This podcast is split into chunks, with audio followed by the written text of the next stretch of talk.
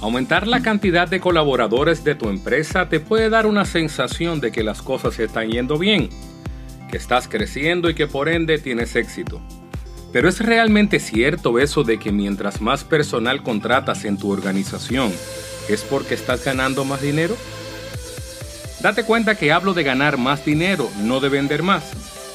Jeff Bezos, el fundador de Amazon, quien ha sido calificado durante los últimos tres años por la revista Forbes como el hombre más rico del planeta, aún habiendo perdido 36 mil millones de dólares en su más reciente divorcio, hace esta reflexión sobre el tamaño de los grupos de trabajo. Cito. Los equipos más productivos son aquellos que pueden ser alimentados solo con dos pizzas.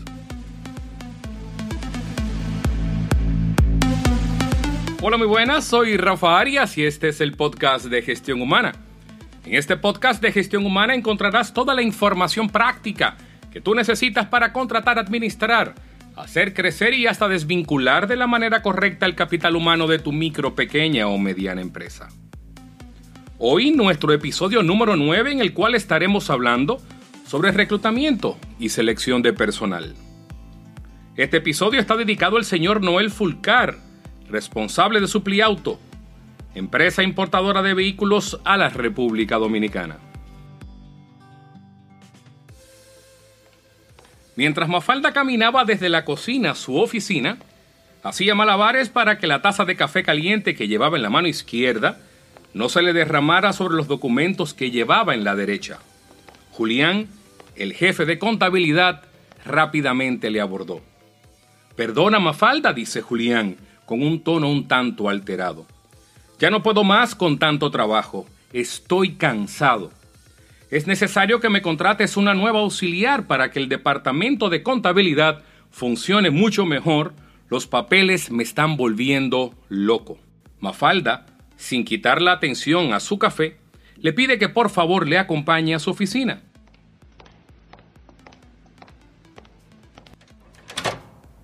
Siéntate, Julián. Solo te pido que me des un minuto para terminar de saborear este néctar de los dioses que promete mantenerme activa luego de un merecido almuerzo. A ver, Julián, primero respira. Tu rostro alterado en nada resolverá la situación de tu departamento. Mafalda, es que estoy desesperado, le reitera Julián. Insisto, respira y cuéntame con detalles la situación. Bien, dice Julián. Cada día recibo más facturas, papeles de todos lados, conduces órdenes de compra, cheques para conciliar, más un montón de llamadas de suplidores. Es que ya no aguanto más, Mafalda, por eso debo tener una nueva auxiliar. Suspiró Julián. ¿Escuchas ese fondo? Escucha cómo taladran aquí en la oficina, así mismo me siento yo todos los días. Primero, Julián, necesito que me indiques qué funciones ha de tener esa nueva posición y qué características debe tener la persona que la ocupe, dice Mafalda. En realidad, Mafalda lo que le estaba pidiendo a Julián era que hiciera una descripción de puesto, así como el perfil que debía de tener la persona que habría de ocupar esa posición. En muchas empresas solo se contrata porque hay mucho trabajo, pero en realidad contratar a un nuevo talento es la solución menos idónea para resolver las situaciones. Julián se queda atónito. De manera rápida le dice a Mafalda que la persona lo que debe hacer es tomar las llamadas, organizar los papeles, ponerlos en su escritorio para él revisarlos y luego registrarlos en el sistema de contabilidad. La persona que debemos contratar debe ser estudiante de contabilidad, muy organizada y capaz. Perfecto, Julián, dice con una voz calmada Mafalda. Permíteme ir a buscar una nueva taza de café, pero quiero que mientras tanto pienses si es posible distribuir esas tareas entre los miembros del equipo y en la recepcionista de la empresa. Siéntete cómodo, cierra los ojos y piensa unos minutos. Mientras regreso, indicó Mafalda. Julián siguió las instrucciones de Mafalda y comenzó a pensar. Luego de unos minutos se abre la puerta. Julián sale de su medio trance de análisis laboral y mira a Mafalda con la misma ilusión de un niño cuando logra amarrar sus cordones por primera vez. Cuéntame, Julián, ¿qué has pensado? dice Mafalda.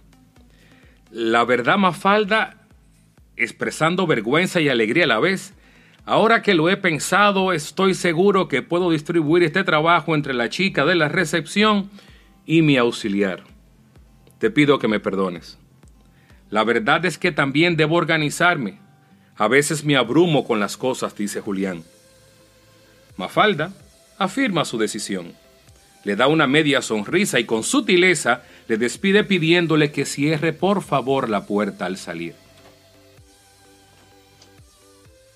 Por fin puede volver a poner su atención en su nueva taza de café caliente. Antes de su primer nuevo sorbo de café, tocan a la puerta. Era Carla, su asistente, quien le informó que había llegado Carlos, el encargado de informática de la empresa.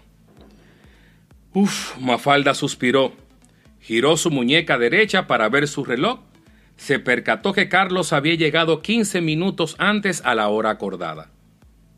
Le pidió a Carla que lo hiciera pasar a la hora en punto y que por favor le cerrara la puerta. Se inclinó sobre su sillón negro, el cual acababa de comprar en una tienda sueca de esta ciudad, siguió tomándose su café y comenzó a pensar en el proceso que había llevado para la contratación de Carlos, su encargado de informática.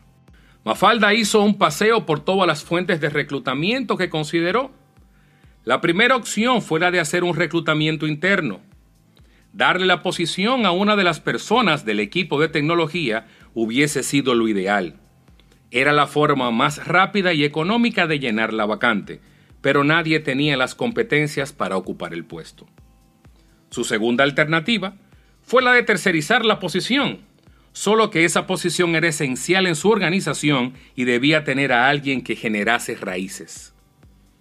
La tercerización es una excelente opción, pensó, para posiciones operacionales, no para lo que yo necesito en informática.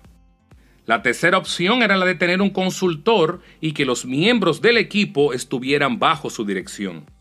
Esto la liberaba de un pasivo laboral importante, pero había varios proyectos en curso y necesitaba a alguien a tiempo completo. Entendió que era necesario hacer una contratación. Solo debía decidir si la hacía ella o si lo delegaba sobre una empresa especializada en el área. Solicitar los servicios de un buscador de talentos o headhunter es una buena opción, ya que ese es su negocio y se supone que lo hará mejor que yo.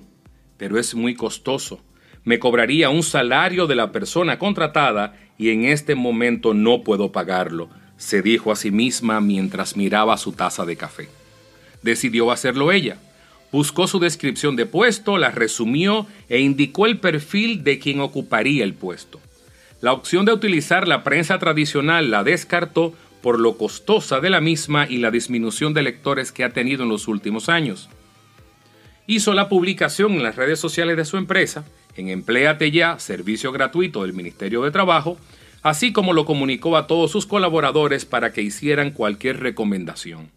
Mafalda decidió poner en su anuncio el salario de la posición, los beneficios y un enlace a su propiedad web a fin de que los candidatos tuvieran una idea clara del puesto y de su organización.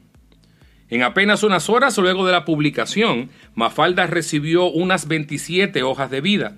Solo le interesaron cuatro candidatos. Da pena, pero todavía las personas envían sus perfiles a todas las vacantes que se publican, aunque disten de su expertise. Sin perder tiempo alguno, Mafalda hizo contacto con sus candidatos, le hizo una entrevista telefónica a fin de no perder el tiempo, hizo empatía con los cuatro y los citó inmediatamente. Hojas de vida impecables, bien redactadas.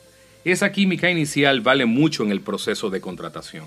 Considerando que los candidatos no estaban laborando, buscó sus referencias laborales y fueron todas excelentes. Mafalda decidió no solicitar las referencias personales, ya que a quien los candidatos indican en sus CVs son personas que siempre van a hablar bien de ellos.